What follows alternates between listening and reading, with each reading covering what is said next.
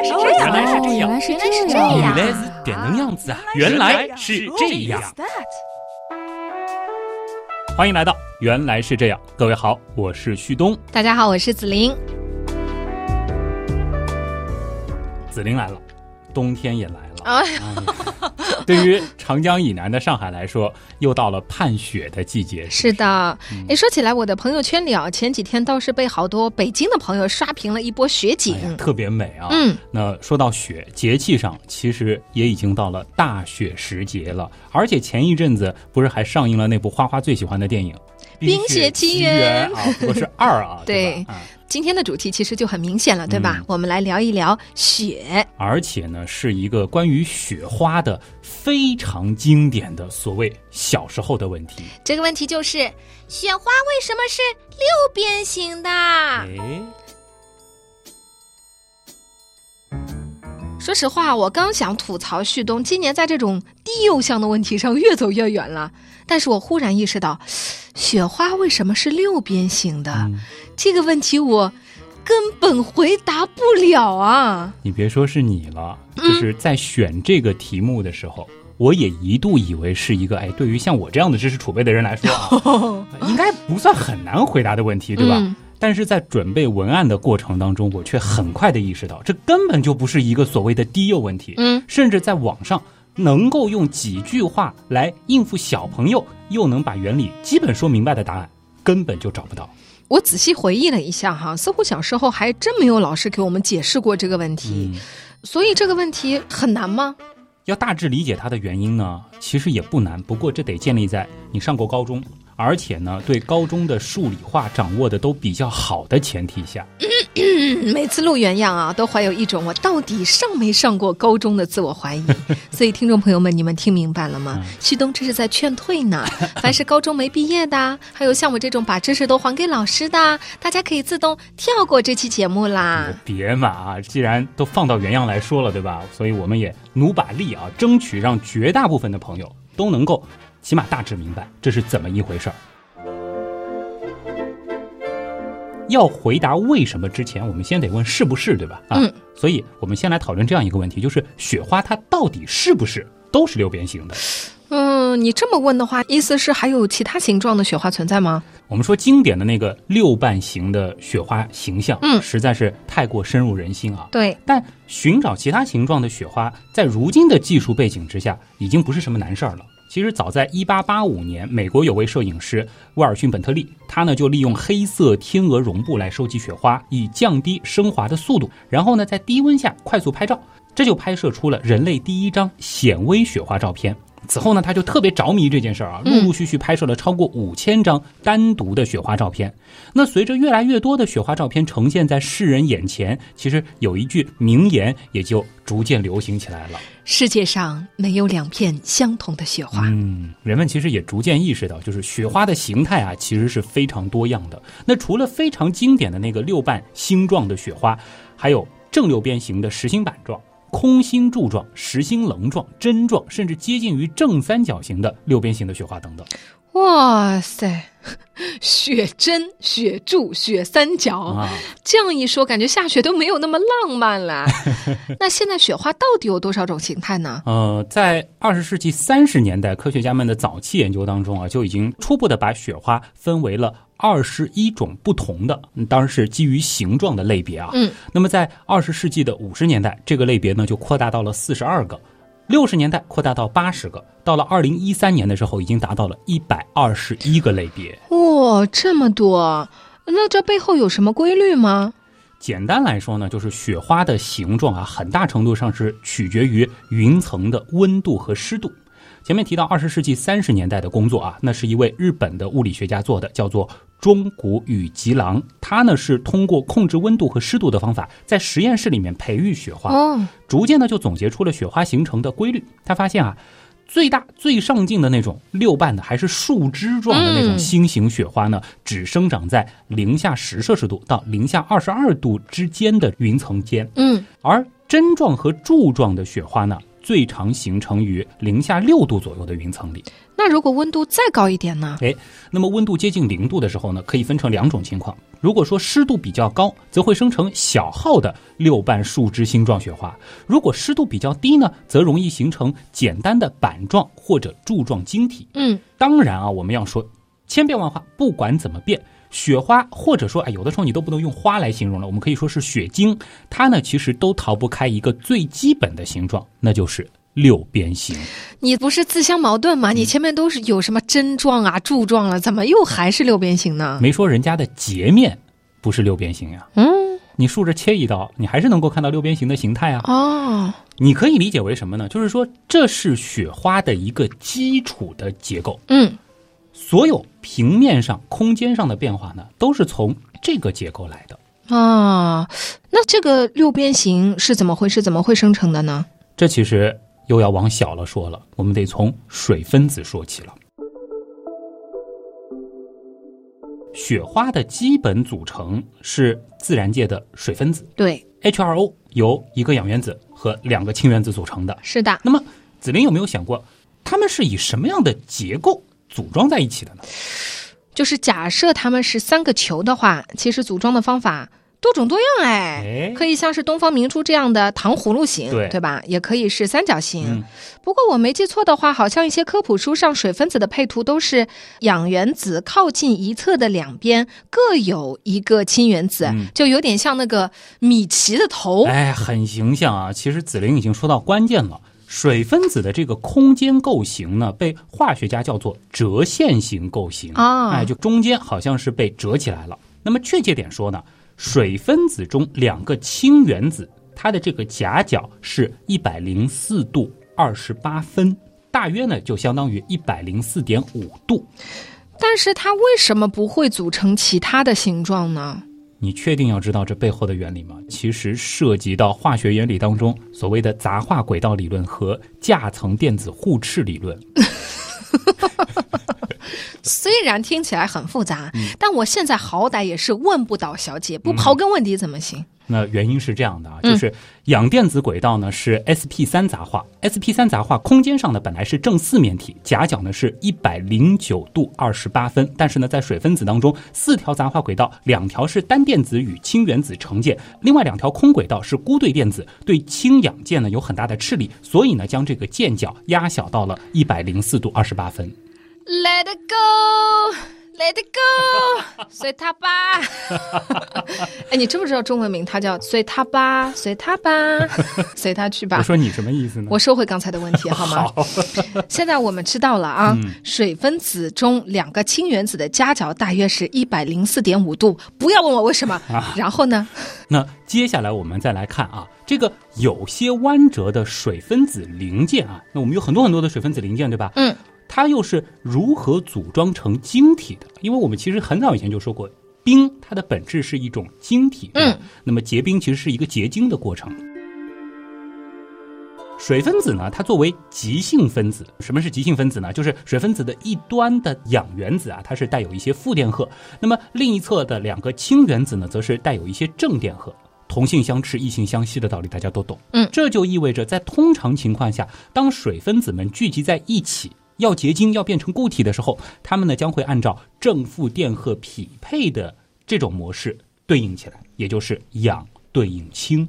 啊，你说通常情况下，那么不通常的情况呢？那就是一些非常极端的，比如说高压、极低温等等啊，这样的情况会形成《水能毁三观》那期节目曾经提到过的所谓的十几种形态的冰。嗯。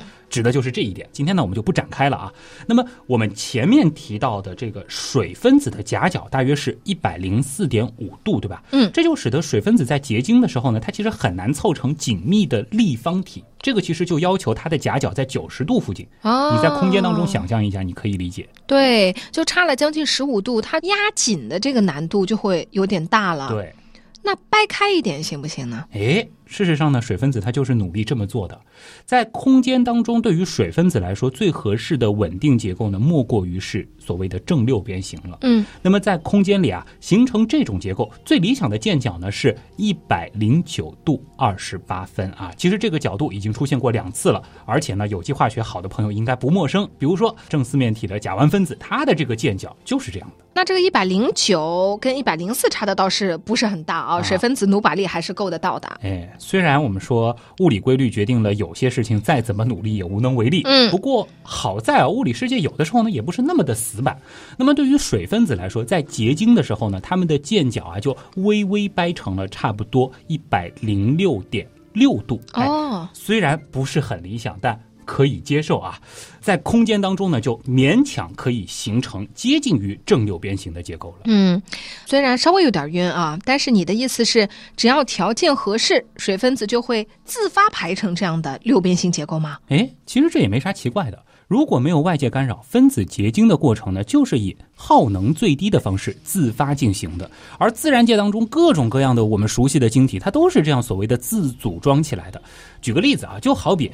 你把一大堆纽扣磁铁堆在一块儿，它们其实很容易组装成一个圆柱形，对不对？啊，就你的意思就是说，它们总会按照一个最容易的方式排列在一起，是可以这样理解。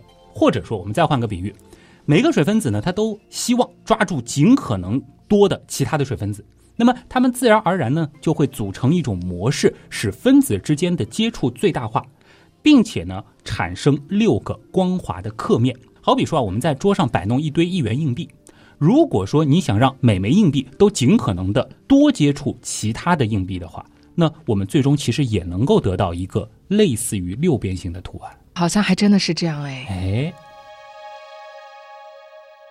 那接下来呢，我们不妨就跟随一片非常经典的、大家最喜欢的那种六瓣树枝心形雪花的一生，咱们来了解一下雪花孕育的过程。雪花诞生的地方应该是在云里。没错，在条件合适的时候，比如说零下六度到零下十五度之间，云中的一滴水凝结在微小的尘埃粒子周围，那么一颗小冰星啊，也就是雪晶，它就出现了。这也是每片雪花的开始。嗯，就是雪花宝宝。不对，不对，不对，应该是雪花胚胎。感觉像年初的时候聊那个生育那个系列啊。好，那么有了雪花胚胎呢，其实接下来啊，这个小雪晶就要开始捕获附近漂浮的水分子了。这个晶体呢也得以生长。不过这个时候啊，晶体呢非常的小，其实连咱们头发丝的直径都不到。那按照最容易原则，它会拼成正六边形。没错。当然，别忘了，我们虽然说正六边形感觉是一个二维的图像，但这其实是在三维空间上。嗯，那大家应该也能想明白，就是局部来看，在空间当中，水分子的组装方式呢，它其实是类似于正四面体，四个氢原子在正四面体的顶点上，一个氧原子位于四面体的中心。哎，虽然说呢，这样的组装方式其实会使分子间的空隙稍稍变大一些，但是呢，水分子们也因此得以稳定了下来。哦，这就是为什么水结冰以后体积会变大一点。就是这样。那么前面我们多次提到，这种结构是空间上的，这就意味着，其实，在不同的方向上，嗯，水分子们其实都会按照这样的结构聚集，对对吧？不仅水平方向上，我们可以按照六边形的这个模式延展，垂直方向上它也可以堆叠啊。像你说的这样的话，雪花应该是非常立体的，嗯。但我们为什么看到的雪花感觉这个图案是平的呢？这其实是一个非常好的问题啊。但是你还记得我前面提到过的针状、柱状的雪花吗？嗯，我们就可以理解为它是垂直方向发展的。哦，对哦，这里呢有一个比较有趣的地方，就是在不同的温湿度组合下，水分子呢它既有可能会倾向于附着在这个六边形刻面的边缘，所谓的往横着走，嗯，最终呢会形成一个六边形的薄板。也有可能更倾向于附着在刻面的表面啊，所谓的纵向发展，嗯，形成一根六棱柱啊，或者是六棱的针。嗯，那照你这么说，雪花最后应该不是都是相对比较简单的几何结构了吗？哎，雪花那个复杂的图案是怎么来的呢？嗯，那我们前面已经说到了，小雪晶周围的水分子呢，或是与雪晶的边缘结合，又或是与雪晶的表面结合。在最最开始的时候，其实这也没有什么问题，因为雪晶呢还非常非常的小，在它的周围啊组装它的材料就是其他的水分子，嗯，是管够的，因此呢，它会按照这个基本的逻辑，不管是横着长还是竖着长来组装。但是呢，当这个雪宝宝慢慢成长起来的时候，事情呢就变得有些复杂了。为什么？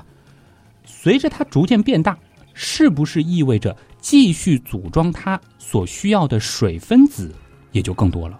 对啊，那我们试想一下，当雪花延伸的时候，它周围的水分子都会被它捕捉吸附，结成晶体。是，这就意味着在非常小的尺度内，就是它的边缘空间当中的水分子量是变少了。嗯，因此呢，晶体外围的水分子啊，就是那些活动的气态的水分子，它其实是需要跨越更远的距离才可以和它结合。嗯，好像有点道理。所以呢，我们想象这样一个场景，回到前面硬币的那个例子，如果排列成六边形阵列的硬币啊，假设它都是磁铁的话，嗯，那么我们以这个六边形的中心点为圆心，在它的外围啊，我们绕上一圈硬币。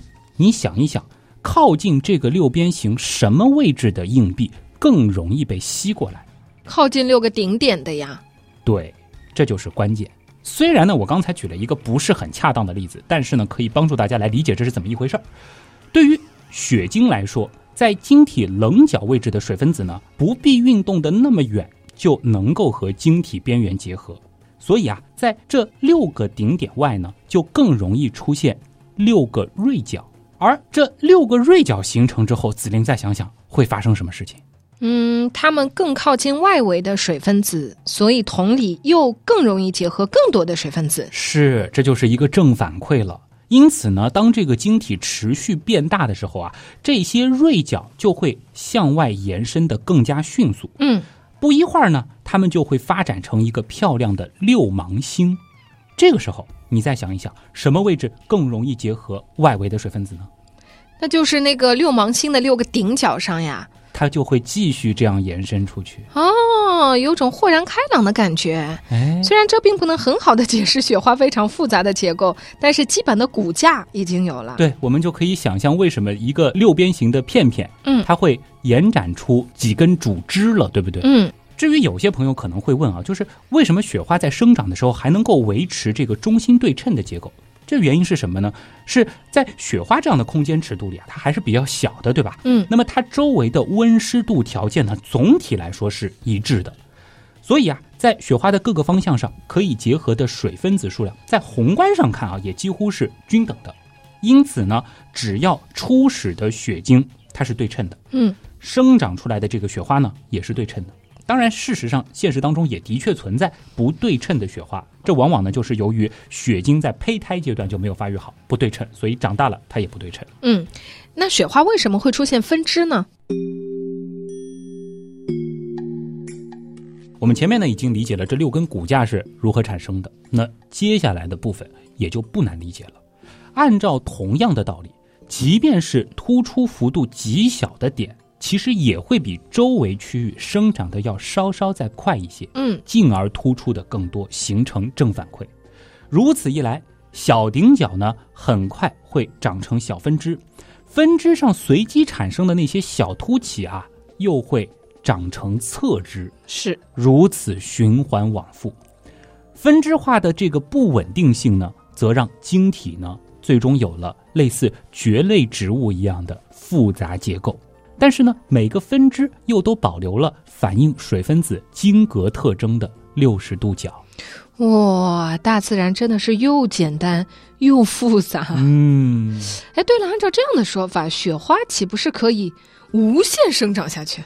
感觉上是这样的啊。嗯，但是你想，随着雪花空间尺度的变大，维持它继续生长所需要的水分子，是不是也就需要更多了？对，单就直径的延展来说，其实这个速度会越。来越慢。嗯，当然呢，这也并非意味着它就不会继续生长了。毕竟空气中的水分子，我们说挤挤总是有的，对吧？我猜你要说但是了哎，但是雪花它终究是要落下来的呀。啊！即使被风吹来吹去，增加了它飘落的时间，可以给它更多的增长时间，但是长得越大就意味着越重啊。嗯，越重就意味着越难再被风吹起来。是的。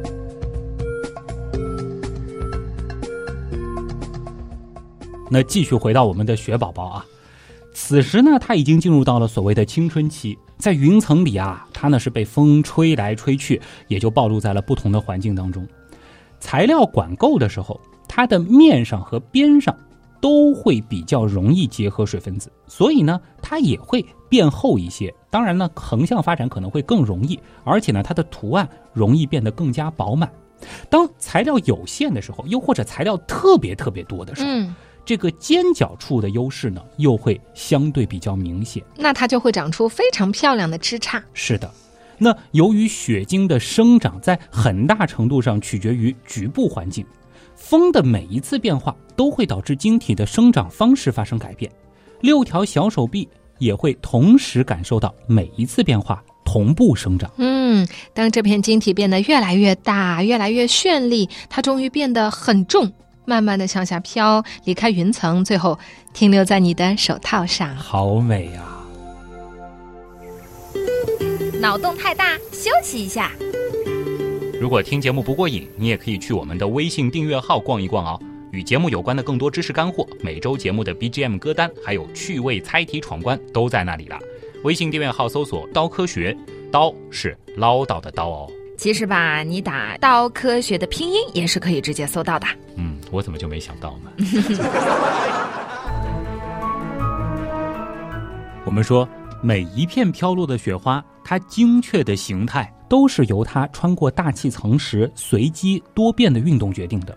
复杂的线路产生复杂的雪花，没有两片晶体会沿着完全相同的路线飘落到地面，也就不会出现两片外形上一模一样的六瓣雪花了。哎，那照你这么说，如果精确控制温度和湿度，理论上在实验室中是可以得到两片相同的雪花的吗？你别说，理论上就是这样的。加州理工的肯尼斯·里布利特博士，他就在实验室里干过这样的事情。他呢会先制造一些微小的六边形冰核，或者叫冰晶，然后呢在寒冷平整的表面培养它们。那么，正如你说的，在温度、湿度相同的情况下，由同样大小的六边形冰核培养出来的雪花，形态和细节上都是一样的。那所以世界上其实是有两片相同的雪花的呀。如果不抬杠的话，可以说，起码在实验室里真有。嗯，当然，硬要抬杠的话，这可能还要涉及到我们对于相同的定义是什么。哎，那如果说尺寸、质量什么的都一样，或者把这两片雪花的同比例照片叠加在一起，轮廓可以重合在一起的话，嗯，那不是基本上就算是相同了吗？啊，那按照紫菱刚才对相同的这个定义，这两片雪花还真就是一样的。嗯当然，你硬要说分子层面肯定还有些细微差距，对吧？嗯，这个我也非常的同意。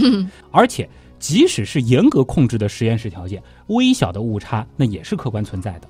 况且什么呢？考虑到同位素的存在，即使是水分子这个零件，嗯它也未必是完全相同的。自然界其实存在的水分子啊，每五千个里就有一个被氘取代了氢，每五百个呢就有一个带有氧十八，而不是带有常见的氧十六。嗯，这个道理我们懂啊，而且真愿意抬杠的朋友也总有可以杠的地方。嗯但是我更好奇的是，世界上其实存在两片相同的雪花，这句话推广到自然界，是不是也依然成立呢？放到自然界呢，就很难成立了啊，嗯因为我们前面其实也说过，就是每片雪花从诞生到飘落的一生，它都是独立的。正是这些细微变量的累积，最终呢造就了雪花形态的千奇百怪，也就造成了每片雪花的唯一性。我忍不住杠精附体一下哈，嗯我们都说大千世界无奇不有，是不是？是光是地球上每天都会飘落那么多的雪花，从古至今诞生过的雪花总数，应该是一个极大的数，对吧？啊，我明白了，你的意思是世界上是否存在过嗯两片相同的雪花？就是把所有的雪花全部放在一起，嗯，那么多的雪花，是不是总有两片是一样的？对呀、啊，就是这个意思，说不准就有可能发生过，不是吗？嗯，虽然在自然界出现两片生成发育条件完全相同的雪花的概率极低，但是如果出现过的雪花数量足够的多，嗯，感觉上也是有可能的啊。你别说这个还有点哲学啊，甚至有点不可知论的意思。毕竟我们没有一个人有能力把出现过的所有雪花都对比一遍，对吧？而且这个时候啊，什么这可不一定。说不准这样的词也很难让人反驳。是呀，说不准哦。嗯，这可不一定呢。好，既然紫菱女神成功的杠精附体了，那么接下来我也杠一把。来来来，前面我们说过，考虑到同位素的存在，即使是水分子也未必是完全相同的。好。那一个典型的小血晶，它大约能带有多少的水分子呢？这个数字非常可怕，十的十八次方个。哦，这其中呢，又差不多有十的十五次方个是与众不同的，而且这些特殊的水分子会随机分布在整个雪晶里。它的组装有点像什么呢？就是不同颜色的乐高积木，绝大部分可能都是白的，然后有几个是蓝的，但是蒙着眼睛拼。因此，我前面说，即使是实验室里生成的看上去一模一样的雪花，从分子的角度去看，带有完全一样的分子排布的可能性，那也非常非常非常的小。哎，实验室的问题前面都已经达成共识了。前面是实验室，对吧？实验室生成的雪花数量肯定是非常少的。那么在自然界呢？自然界下过那么多的雪花，是否支持在分子层面上存在过一模一样的两片呢？也是啊，自然界下过的雪，那肯定海了去了吧？啊。当然，我没数过，也没法数，但是不妨碍我们大胆的去估算，在自然界当中，就算每年能降下十的二十四次方片的雪花，你这个数字是哪里来的？是什么概念？这其实是一个怎么说呢？非常粗放的估算啊。嗯，我用了一个非常非常非常大的数字。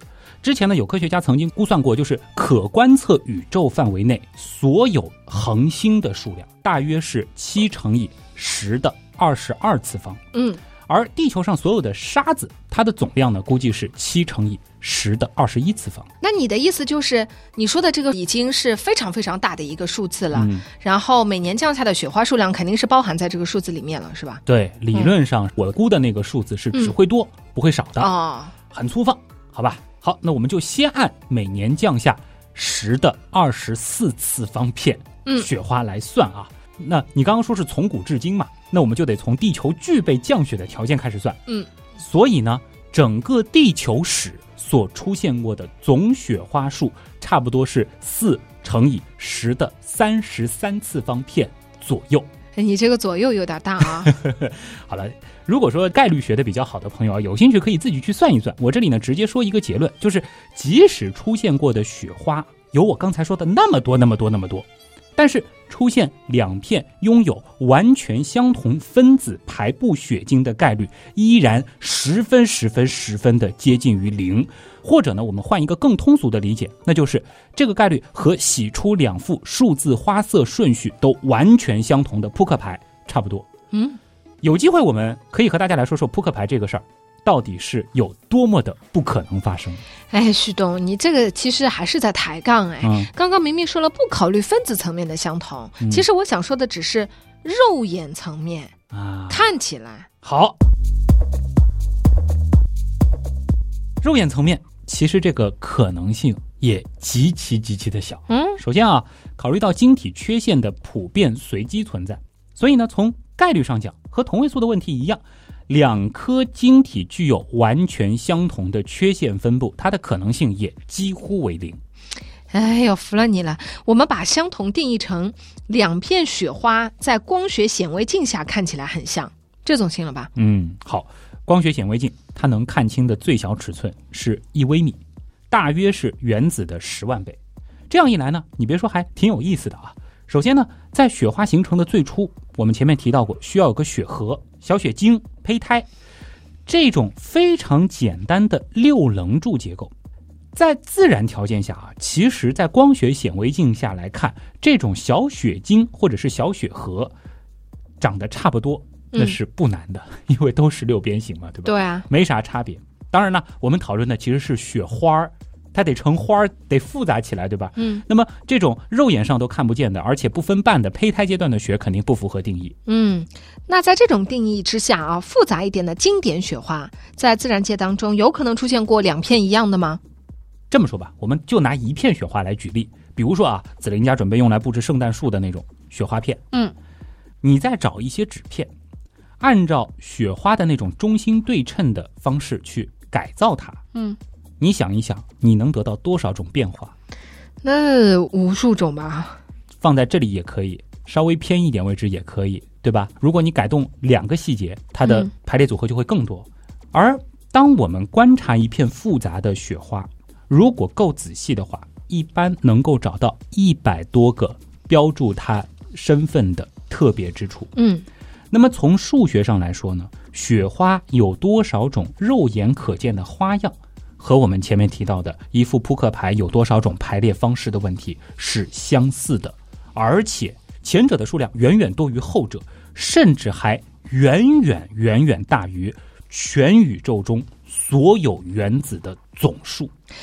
哦，和这样巨大的数字比起来，地球上飘过的所有雪花真的不算什么了。是的，别说地球上了，就算把可观测宇宙中所有能下雪的星球下过的所有雪花全部统计在一起，还差得很远。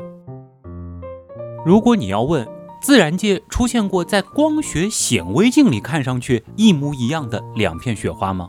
虽然这件事儿理论上是有可能发生的，嗯但是我们的宇宙或许还没有巨大到，或者说古老到，让我们有理由相信这件事儿曾经发生过。啊，原来是这样。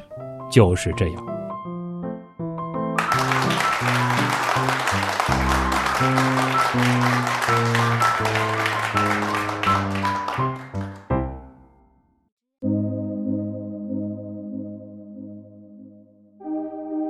我特别想问一个问题，就是刚才在录的过程当中讲到一个地方，我们是带过了的，嗯就是讲不可能洗出一模一样的扑克牌，对吗？嗯但我觉得这个我比较难理解，对因为我觉得我可以不停的洗嘛，不停的洗，不停的洗，我一年到头我一直不停的在嗯洗，那会有一个很大的数字，就是我洗了多少次，在这其中都不可能有两次洗出来的一模一样吗这？其实是我们以前上排列组合的时候非常经典的一个问题。如果说这个学过阶乘的朋友有这个概念的，可以直接跳过。我们就简单的来帮子琳来理解。我们就假设一 你的意副思是扑克牌有的，朋友会觉得我这问题很简单，是吧？对我简单的来给你说，你就明白了。因为也有很多可能还没有上到这一部分的朋友嘛，一副扑克牌我们去掉大小王，嗯，五十二张，对，简单一点好吧？嗯，就我们说的是按照顺序完全一样，对吧？对，那么第一张牌在这一个序列当中有多少个位置可能？五十二，对不对？对，它放在第一张、第二张、最后一张都可以。嗯嗯好，第一张牌的位置我们知道了，第二张牌它还剩下多少个位置？不是五十嗯，五十一，是五十一。对那第三张牌五十，对，依次类推。嗯所以这个数字怎么得出呢？就是五十二乘五十一嗯，乘五十乘四十九乘四十八，啊就是一共有多少种可能？嗯全部乘完之后，大家嗯看一看这个数字有多大。这个数字大约是一个什么数量级呢？嗯，具体前面的那个我忘了，应该是八乘以十的六十七次方。你想一想，哦我前面提到的，包括什么恒星啊，甚至是地球上下过多少雪花，嗯嗯，是十的的二十几次方十的三十几次方。哦，就是我花尽我毕生的精力去洗一副牌都没有你。别说 花尽一生的精力了，嗯我记得曾经看到过一个很震撼的比喻，嗯类似于中一次双色球，嗯中完双色球的头奖以后呢，嗯你去什么太平洋舀一杯水，嗯你再去中下一注双色球，要中到一等奖，嗯然后你再去舀一杯水，嗯以此往复，直到把太平洋的水全部舀干。舀完了之后干嘛呢？去喜马拉雅山上搬一块小石子儿。嗯接下来呢，你就继续重复种双色球，舀太平洋的水啊，当然是假想当中的另外一个太平洋，这样子的一顿操作。舀空之后呢，继续去喜马拉雅山上搬一颗小石子儿，直到你把所有的小石子儿小石子儿全部搬完，整座山全部搬空，嗯还要再干一件什么事儿？反正到最后把那件事儿做成了，你差不多就能够洗出两副一模一样的，从花色到数字序列完全一样的扑克牌了。这么夸张？对，这就是大数的魅力。就是这个概率的概念，等于说有那么多种可能，对吧？对，那没有可能说正好这两次是一样的吗，存在这种可能，但是啊在概率上，我们认为是非常非常低。几乎为零。虽然概率上的确是可能发生的，扑克牌就是个很经典的例子。嗯你要摆，你肯定能摆出这两种，嗯但是如果是随机事件，嗯你要恰好出现两副完全一样的扑克牌，嗯，这件事儿的发生可能性就是像我前面说的。明白了。所以为什么今天后半部分会忽然转折到，有点像是类似于讨论一个数学的问题？嗯，我觉得就是从雪花开始给大家做一个思维的拓展吧，让这期节目本身变得这个更丰富一些，嗯同时呢也把时间撑满一些。哎呀，这期节目录完，子林感觉怎么样？能回答那个问题了吗？可以啊，我觉得还是蛮清楚的。因为很多时候我们一个问题，如果说你再要问为什么，那他可能就会非常非常的深入。就像刚才我问，对我问到你一个问题，然后你说你真的要想听吗？然后可能我又听不懂了。嗯但如果是基于这些基础之上，我们来回答这个问题的话，我觉得还是可以的。嗯，因为我前面其实把它设定成是一个小时候会问的问题，我记得我小时候是想过，但是当时没有找到让我满意的答案。嗯，花花到了问这个问题的年纪了吗？还没有哎，他现在是四岁吧？嗯然后反正他还没有问过我这个问题。嗯，我觉得小朋友可能每个人会去关注到的点不一样，他目前可能还是会觉得雪花就是长那个样子。啊。因为而且在上海的话，在自然界当中看到雪花的嗯。机会会比较小，他都未必觉得这个东西是自然界存在的，啊。他可能觉得它就是图案啊、动画片里存在的一种花纹。东西。对，然后，因为如果说是生活在那种经常下雪的地方，那可能你经常看到身上有落下来的雪，看到雪花，他可能也许会问说：“哎，为什么它是长这样？为什么这一片雪花是这样，那一片是那样？”可能就会有这个问题产生了。嗯我觉得大概在什么时候我们会真正对这个问题好奇？就是我们意识到雪花它也是冰的时候。啊，我们在冰箱里冰的冰块怎么没有冰成雪花的样子？真的为什么呢？这个有机会再和大家说吧。其实今天有一个很大的伏笔，就是晶体，因为我们花了很多的篇幅，其实就是在讲结晶嗯，它的这个方式，对，而且我们说水的晶体嗯是六方惊喜，这个呢，其实有机会啊，就和大家具体的再来聊一聊了。花花在接下来的几年，可能类似于会问一个，就是雪花为什么是白色的这个问题，对耶，子琳能回答吗？到时候要发语音了，徐东啊，花花问 雪花为什么是白色的？为什么？我们给大家留一个作业，好吧？因为这道题很简单，我觉得 你可以想一想，嗯，在评论区里面留言吧。吧？好，大家如果知道的话，可以评论一下，留一下言啊，对。看看我回答不出的问题有多少人知道。好，好了，那么今天的这个原来是这样，就是这样了啊。紫玲兰呢，也要和大家介绍一下辣妈的微博啊。嗯，紫玲玲，孩子的紫，凌晨的凌，哎，这到下雪的时候一定要看紫玲的微博，就会更冷。不对，会在花园里面堆雪人，我估计这是 紫玲干的事情，啊对对对对。对吧？啊，旭东的微博就是旭日的旭，上面一个山，下面一个东，嗯，感觉我的名字听上去就比较温暖，真的耶。对但是就你知道，啊就是冬天的时候，就是要找到一种冰天雪地的感觉啊，啊。应景。哎，你别说，我谐音就是冬天的冬，对吧？哎，真的耶。哎，我们都好好适合冬天的话题。所以呢，硬尬这一段是什么意思？好了，那么这个也欢迎大家到我们的这个微信订阅号啊，嗯来找一找我们，关注一下“刀科学”，刀是唠叨的刀，呃，有我们很多的原来是这样的活动啊，包括呢我们原品店的入口也是在这里，哎，点进去就可以了，有个周边的按钮，然后进去之后呢，嗯，买买买就可以了，啊买它。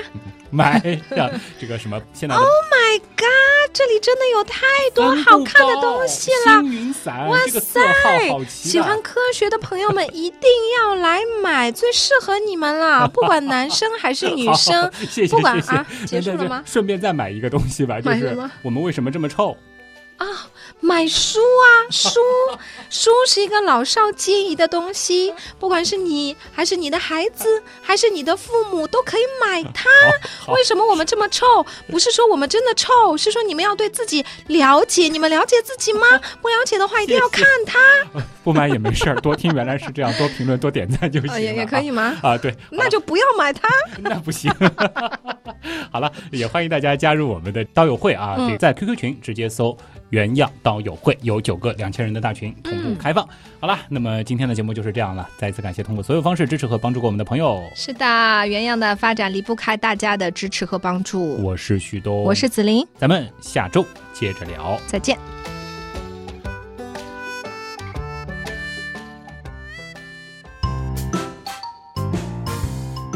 那么在条件合适的时候，比如说我们前面提到的零下六度到零下十五度之间，中间，